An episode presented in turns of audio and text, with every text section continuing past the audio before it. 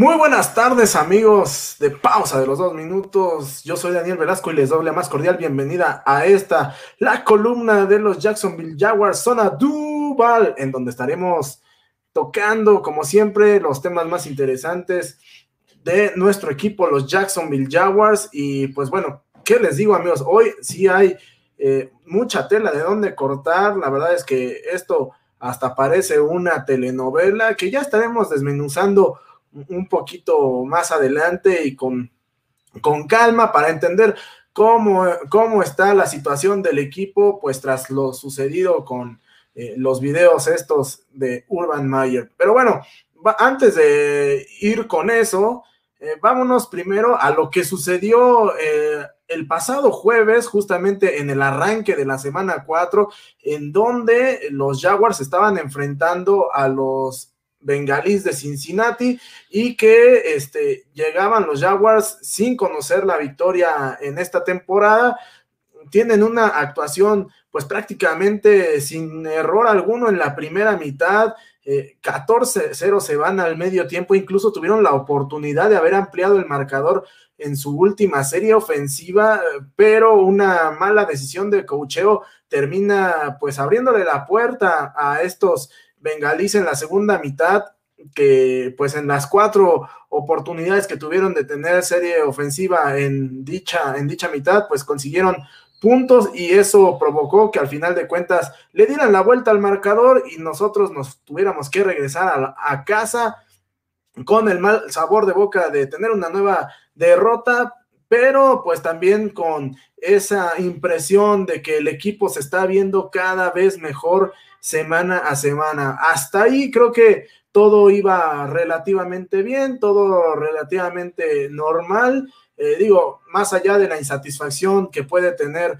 cualquier jugador o cualquier aficionado de los Jaguars por no eh, haber conseguido ese triunfo que se vio tan cerca por momentos. Sin embargo, bueno, a partir de ese jueves todo comenzó a ir, por llamarlo de alguna manera, cuesta abajo. Eh, y es que el equipo regresó sin su coach, sin Urban Meyer, porque el coach decidió quedarse allí en Ohio, pues a pasar un poco de tiempo con sus nietos, etcétera, y por ahí aprovechó pues para estar de fiesta en uno de sus bares. Pero resulta que salió un video en el cual se le observa al coach, eh, pues haciendo algunos actos indebidos con una chica que visitaba ese van. De hecho, incluso se le, ve al, coach eh, pues bastante, bastante eh, emocionado, por llamarlo de alguna manera.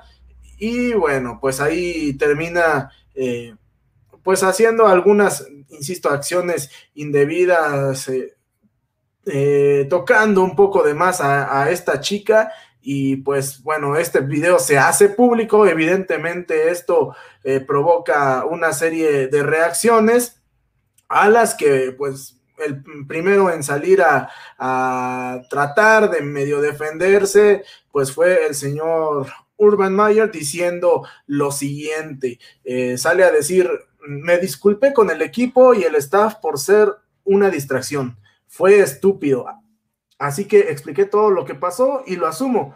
Fue estúpido, no debí ponerme a mí mismo en esa circunstancia. Nuevamente me disculpé por ser una distracción. Un entrenador nunca debe ser una distracción. Por supuesto, me disculpé con mi familia. Yo no soy así. Estaban molestos. Pues, señor Mayer, este, pues, ¿qué quería? Que estuvieran haciendo fiesta, que estuvieran felices, que lo recibieran con los brazos abiertos. Eh, realmente me parece una situación completamente innecesaria por parte del coach, eh, viéndose totalmente inocente, por llamarlo de alguna manera, digo, más en esta época en la que todo el mundo está expuesto a través de redes sociales, que fuera a caer en ese tipo de, situaciones es eh, totalmente eh, inexplicable y, y inexcusable, ¿no? Sobre todo tomando en cuenta que él llegó a la organización eh, tratando de imponer un nuevo, un nuevo orden, una organización, tratando de hacer una organización ganadora, imponer una cultura ganadora,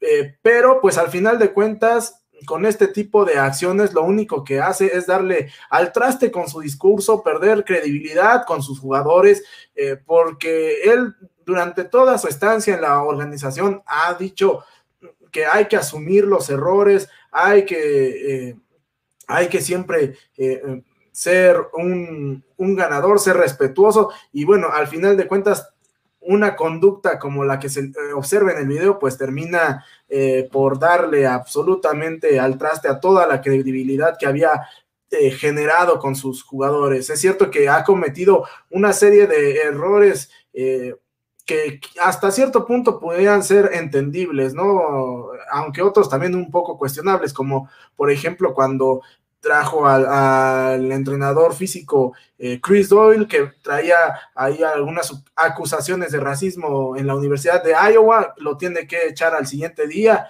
en fin, ese tipo de errores todavía podían entenderse y hasta cierto punto pasarse, pero después de esto, la verdad es que hay muy poco que decir. Eh, y bueno, posteriormente viene a salir un comunicado oficial de los Jaguars, específicamente del propietario Shahid Khan, en el cual dice, aprecio el arrepentimiento de Urban Mayer, el cual creo que es sincero.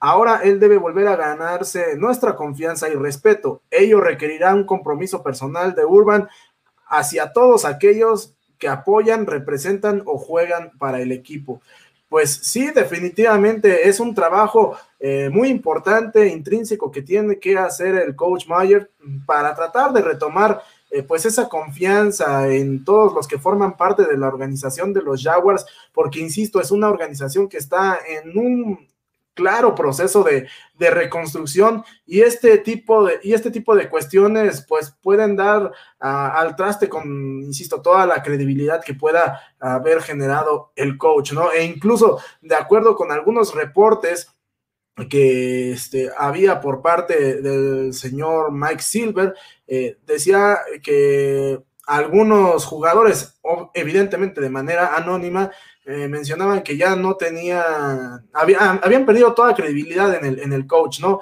Y esto evidentemente puede generar una serie eh, de cuestiones que partan el vestidor y, bueno, tener evidentemente un impacto negativo en el rendimiento por parte de, de, los jugadores, aunque también hay que mencionar que si algo se dice en la NFL y es muy cierto, es que una victoria lo cura todo.